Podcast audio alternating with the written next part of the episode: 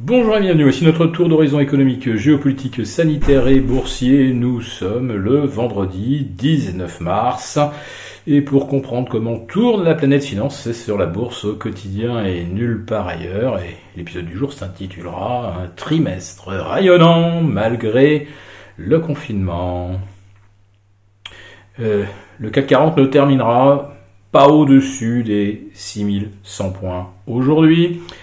Euh, les quatre sorcières auraient pu être effectivement euh, l'occasion rêvée de retracer exactement le zénith du 19 février 2020.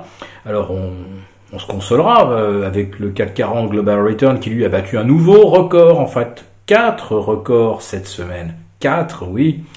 Euh, au-delà des 16 600 points et il est même allé jusqu'au-delà des 16 009. Alors entre le CAC 40 Global Return un petit peu au-delà de ses records et le CAC 40 un petit peu en deçà de ses records, si on fait les moyennes.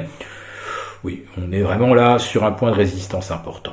Et puis, si on regarde du côté de l'Eurostox, alors là, c'est magnifique puisque on retrace euh, à 0,15% près le record euh, du 20 février 2020 à euh, 3674 contre 3867 pour faire plus précis, il faudrait vraiment être équipé euh, du plus puissant euh, des algorithmes existants sur le marché. Voilà. Donc, euh, on atteint sur tous les indices des niveaux psychologique de référence, 33 000 sur le Dow Jones, 4 000 sur le S&P. Et puis surtout, on vient, comme je le disais dans le titre, euh, de clôturer un, un, trimestre de feu avec un gain de près de 9% sur le CAC 40. Bon alors certes, un petit peu réduit aujourd'hui, euh, avec un CAC qui retombe vers 6000 et qui ne gagnerait plus qu'un peu plus de 8% depuis le 1er janvier, mais euh, également un peu plus de 8% depuis le 18 décembre 2020 et la précédente séance des 4 sorcières.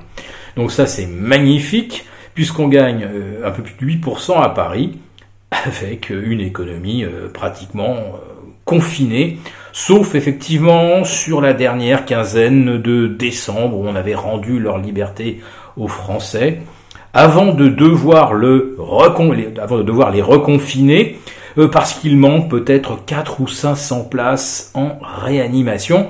Euh, si on les avait eues, euh, le système de santé aurait pu absorber les les personnes en difficulté respiratoire. Mais voilà, euh, on ne sait pas ce qui s'est passé depuis un an, mais on, aurait perdu 800 lits.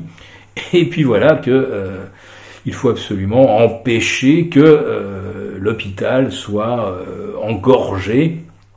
Et donc rebelote, on se trouve reconfiné alors que tous les autres pays font l'inverse. On se reconfine d'ailleurs sans horizon véritablement d'un retour à la normale dont on comprend que de toute façon il sera très lent, puisque ça a été le cas en Allemagne, où il commence juste, et où le retour à la normale c'est plutôt pour le mois de mai. Donc nous, si on, si on commence à déconfiner avec six semaines, voire deux mois de retard sur l'Angleterre et sur l'Allemagne, ça veut dire qu'on n'en est pas sorti avant le mois de juin. Alors, ça pourrait faire peur, se dire, euh, Premier euh, trimestre 2021 confiné, euh, deuxième trimestre en grande partie confiné. Bah finalement, regardez, le troisième trimestre, pardon, le quatrième trimestre 2020 s'est excellemment bien euh, déroulé, en tout cas pour la bourse. Et pourquoi en, irait-il différemment? Puisque les valeurs du CAC 40 finalement l'île de France, les Hauts-de-France, tout ça, le CAC 40 est très au-delà de nos frontières. Et euh, si la croissance mondiale s'accélère, ben, euh, théoriquement, euh, les actions françaises, notamment le luxe, peut-être même le, secteur aérien pourrait en, en profiter. Bon, le secteur aérien, je dis ça avec un petit sourire parce que euh, on n'est pas prêt de voir Air France commander un Airbus euh, si déjà on ne va pas voler pendant les trois prochains mois. Mais bon, en Chine, ça vole, aux États-Unis, ça revole, en Asie, ça vole à peu près normalement, donc soyons quand même pas trop pessimistes pour Airbus, Safran, etc.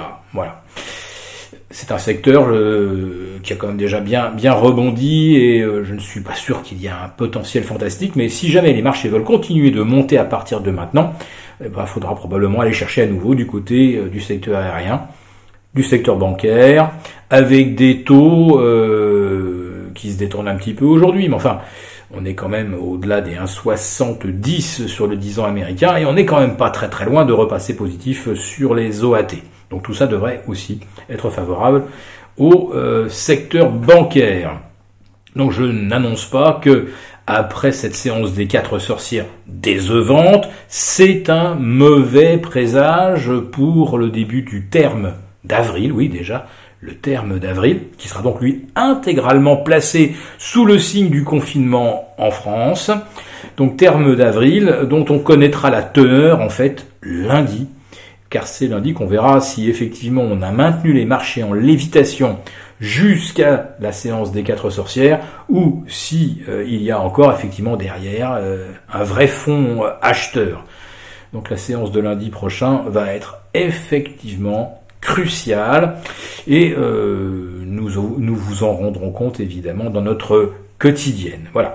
Je vous souhaite un très bon week-end bah, y compris à ceux qui sont aujourd'hui euh, confinés, euh, incarcérés, euh, alors jusqu'à 19h maintenant c'est vrai. mais je pense pas que les semaines qui viennent vont être, on va dire, une folle ambiance hein, pour le marché parisien.